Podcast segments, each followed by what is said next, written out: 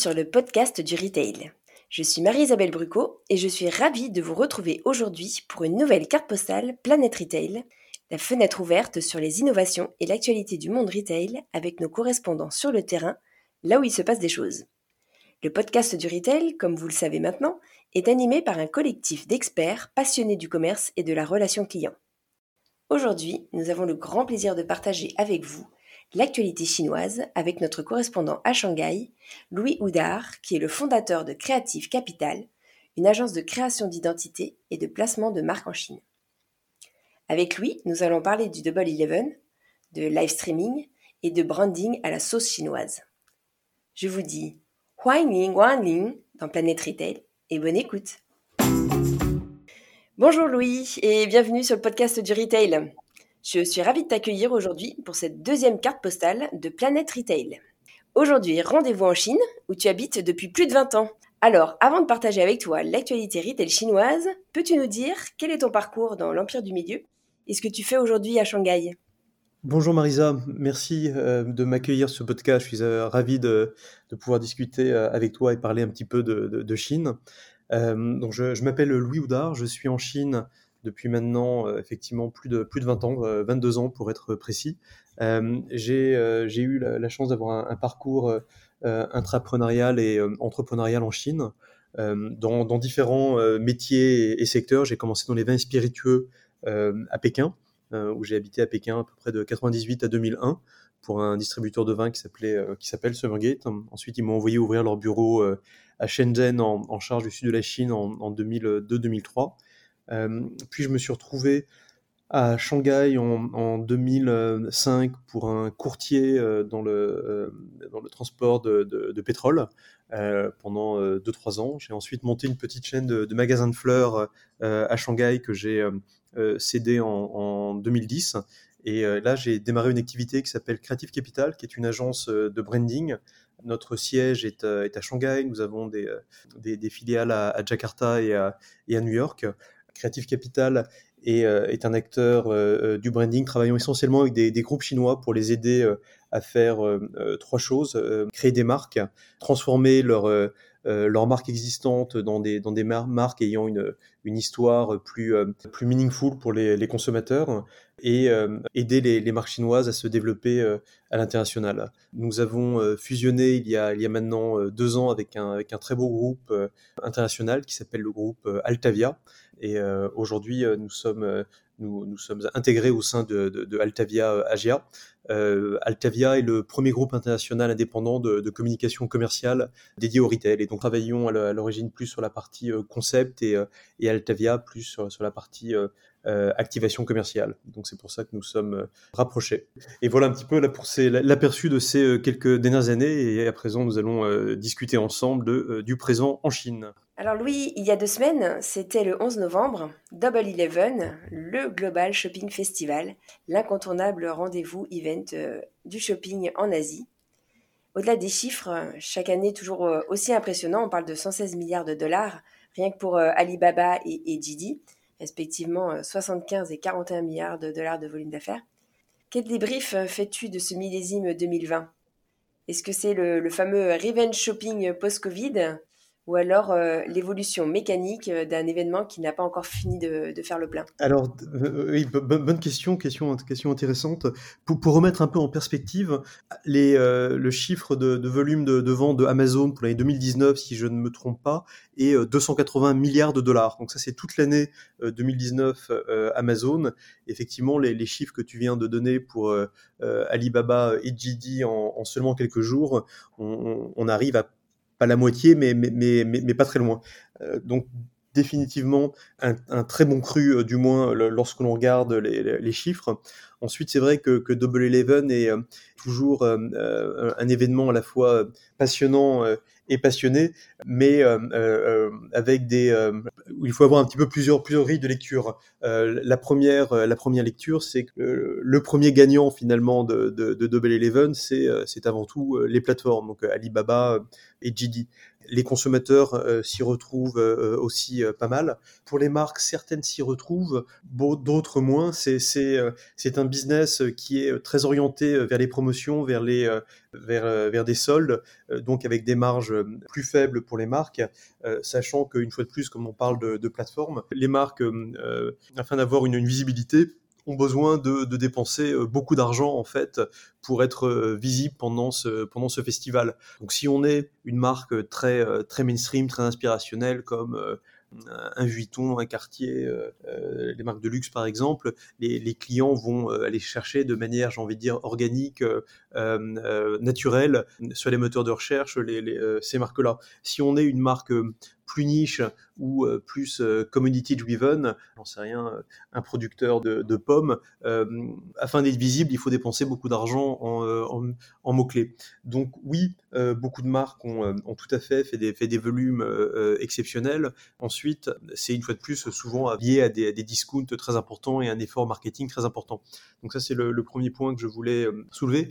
Le, deuxième point, c'est aussi un petit peu l'évolution de la manière dont Alibaba et Tmall notamment a euh, évolué par rapport aux, euh, années précédentes. Le, premier, c'est effectivement, c'est sur euh, plusieurs jours et pas juste une journée. Le deuxième point, c'est on, sent vraiment un effort de Tmall de passer vers un site de vente e-commerce à vraiment du social commerce. Alors comment est-ce que ça se traduit? Ça se traduit notamment par une volonté et une demande très forte. Alibaba et, et Tmall a, imposé à beaucoup de marques avec lesquelles elle, euh, travaille du live streaming, donc de, demander euh, aux marques d'arriver avec des euh, ou des KOL ou des KOC ou des, présentateurs de, vendre en, live streaming les produits et de, produire aussi du nouveau contenu. Donc c'est pas juste d'avoir des, photos décrivant très bien les produits, mais d'avoir des petites vidéos qui sont partagées sur sur ces plateformes. Donc ça, je c'est un deuxième point que je souhaitais mentionner. Le, troisième point et le dernier, c'est que c'est effectivement, on ressent vraiment une, évolution. Il y, a à la fois ces plateformes, mais il y a aussi la montée, la montée en force, et ça, on le, voyait déjà depuis, maintenant quelques mois, voire une ou deux années en Chine, de la force de, certains euh, euh, live streamers qui, deviennent eux-mêmes un mélange de plateformes euh, et, de, et de marques.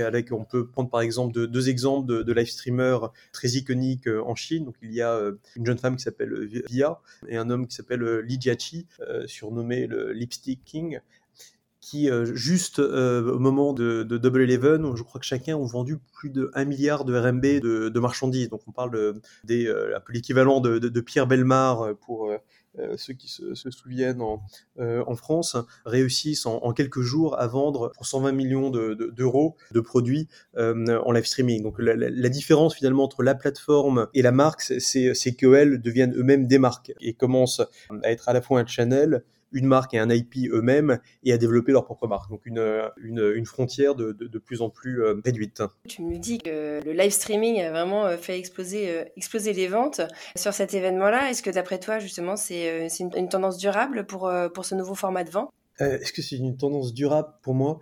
Je pense que vraiment euh, la, frontière entre le, offline et le online est complètement euh, consommée. On parle vraiment d'omnichannel euh, en Chine et le live streaming fait partie fait partie de cela. Oui, alors est-ce que c'est quelque chose qui va durer pendant des années C'est toujours difficile à, évaluer en Chine où les où les choses évoluent tellement vite, mais c'est clairement une, une tendance de, de fond et forte qui ne va se faire que s'amplifier pendant les les trois les trois quatre prochaines années définitivement. D'accord. Donc bientôt les Chinois sont tous des potentiels seller alors. en, préparant cette, interview, tu m'as parlé non pas d'une, mais de plusieurs grandes tendances euh, du retail. Euh, d'après toi, euh, en quoi ces, nouvelles tendances justement sont, révélatrices de la, de la consommation chinoise? Alors, c'est toujours difficile effectivement d'aborder la Chine avec un petit peu des, généralités de tendances. la Chine étant un pays qui est à la fois très grand, avec une diversité de, consommateurs euh, euh, très importante d'un point de vue géographique, d'un point de vue social, d'âge, euh, de, différents groupes. Ensuite, effectivement, étant une agence de branding, nous avons la chance de travailler assez en amont avec beaucoup de groupes très diversifiés dans, dans différentes catégories. Et donc, ça nous permet vraiment de, sentir un peu en amont quelles sont les grandes tendances. Alors l'une euh, des, grandes tendances qui est un petit peu une, résultance du, Covid, c'est euh, et, qui était déjà euh, amorcée avant le, avant le Covid, c'est la, transformation de, beaucoup d'usines chinoises qui sont en train de, devenir des, des, fournisseurs de produits, des fabricants de produits à des euh, fabricants de contenu. Donc il y a énormément d'usines chinoises qui produisent des objets, des, euh, produits de, très bonne qualité, qui sont en train de, créer des marques. Donc on travaille avec beaucoup de, ces usines-là, et euh, beaucoup de ces usines-là ayant des équipes marketing jeunes, digitalisées, se tournent assez naturellement vers le modèle D2C, direct to consumer, certaines en restant sur des, canaux de distribution offline euh, retail euh, traditionnel, d'autres avec euh, un, circuit de distribution mixte alliant offline et, digital, et certaines allant directement accéder à leurs clients à travers justement ces, ces réseaux, ces réseaux digitaux. Donc la tendance de fond de la transformation de retail en Chine, c'est vraiment ces, ces, usines qui deviennent, qui créent, qui créent elles-mêmes des marques et qui essayent vraiment de, euh, d'atteindre les consommateurs euh, euh, de manière directe. D'autres tendances, j'ai envie de dire, de plus de, de, de catégories de, types de produits, donc un peu dans les, différentes grandes tendances que, que l'on voit. Tout ce qui est lié à l'environnement de l'enfant est, est, extrêmement dynamique, que ce soit le lait pour enfants, que ce soit les formules pour bébés, que ce soit l'habillement pour enfants. Donc ça, c'est une première tendance qui reste très, très dynamique. tout ce qui est lié au, au bien-être, que ce soit euh, dans la cosmétique ou le yoga euh, euh, sont des, sont des tendances aussi très fortes, qui étaient déjà amorcées avant le, Covid et qui n'ont finalement fait que s'amplifier se, en cette sortie de, Covid en Chine. Une troisième tendance que l'on voit aussi de, de manière très forte, c'est tout ce qui est lié un petit peu au snacking healthy, de, ça va de barres de céréales, en dry nuts, etc. Autre tendance intéressante, c'est tout ce qui est lié aussi, à, et ce qui a très bien marché euh, dans ces périodes de Covid et continue de très bien marcher, euh, de, cuisine à la maison. Euh, donc on, voit beaucoup de, consommateurs qui ont envie de, consommer mieux, de manger mieux, de manger sain.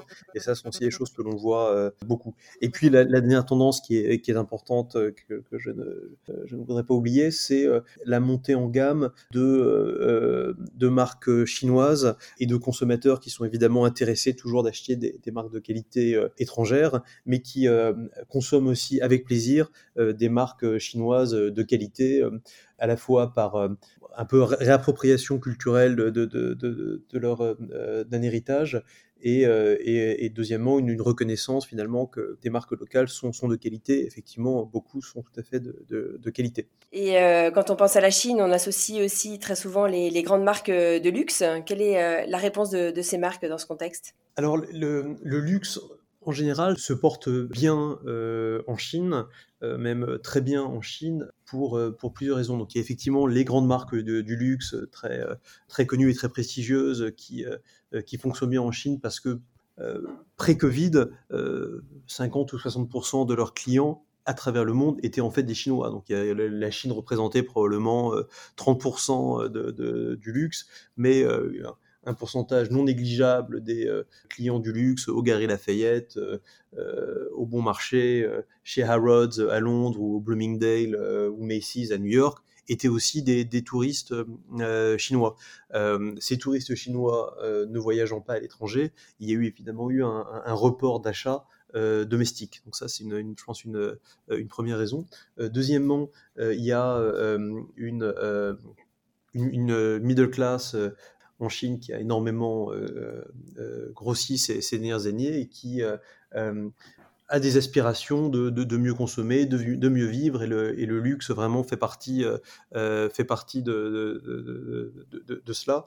Et, une, génération de, consommateurs qui ont en fait malheureusement un peu en opposition avec l'Europe et les États-Unis, une, une, grande confiance dans leur, dans leur futur et qui, moyennant quoi, vont être amenés à à dépenser euh, euh, sans forcément trop se préoccuper du, euh, futur. Autre point sur le, développement du luxe, le, luxe a continué de, très bien se porter en Chine dans le, travel retail local. Les Chinois ont recommencé à voyager en Chine, pas, hors de Chine mais en Chine, et notamment beaucoup à Hainan, qui est une île dans le, sud de la Chine, où Pékin a mis en place un système de, duty free qui marche du, feu de Dieu pour beaucoup de, marques de luxe. Le dernier point du luxe qui est, intéressant peut-être de, mentionner, c'est l'appétence des, consommateurs, de beaucoup de consommateurs pour des marques aussi plus niches, peut-être moins connues, mais qui, qui, les fait. et d'ailleurs, ça, fait un peu écho à ce qu'on euh, disait tout à l'heure sur les, KOL ou, les KOC. Euh, aujourd'hui, finalement, n'importe quel consommateur, euh, d'une certaine manière, se transforme lui-même en qui aussi. Et, aime faire découvrir à ses amis des petites marques, peut-être que ses amis ne connaissent pas, mais qu'il va pouvoir partager sur les réseaux sociaux. Et en les partageant sur les réseaux sociaux, il euh, montre son, euh, son goût, sa sophistication. Et, donc ça, ça, a permis finalement un essor, et puis aussi probablement des, des achats euh, un peu plus hédonistes, des achats plus self-indulgence, que des marques étaient traditionnellement peut-être plus, plus mainstream. Donc ça, ça, ça crée une, très grosse opportunité pour des marques moins connues, mais avec du contenu, avec une qualité euh, euh, donc, le, donc qu'est-ce que qu'est-ce que ça veut dire tout ça pour nos marques euh, occidentales? Si on est effectivement luxe ou, ou, très niche avec du contenu, marché, la, Chine reste et est un marché fascinant. Sur les, les, catégories plus prix moyen sans contenu, hein, si on revient toujours au problème de contenu, euh, ça devient très compliqué. Et lorsqu'on est vraiment dans le, dans le bas de gamme pas cher, euh, les clients chinois ont probablement un petit peu trop de, trop de, trop de choix et il n'y a, pas, pas, de valeur ajoutée. Euh, et c'est vrai qu'il y a une vraie recherche en fait de, de, de, valeur ajoutée pour les, pour les consommateurs. Donc encore plus qu'ailleurs, en Chine, content is king. Tout à fait. Merci Louis pour ce décryptage du 11-11 et pour ton éclairage d'expert sur, euh, sur la consommation en Chine et, le branding Made in China. Merci beaucoup. Je te dis à bientôt pour une prochaine carte postale retail. À très bientôt, j'espère qu'on les vols revoleront. si vous avez aimé cet épisode, n'hésitez pas à le noter, à le commenter et surtout à le partager sur l'application Apple Podcast et les autres plateformes. On se retrouve bientôt pour un prochain épisode du podcast du retail, toujours disponible dans les bonnes podcasteries.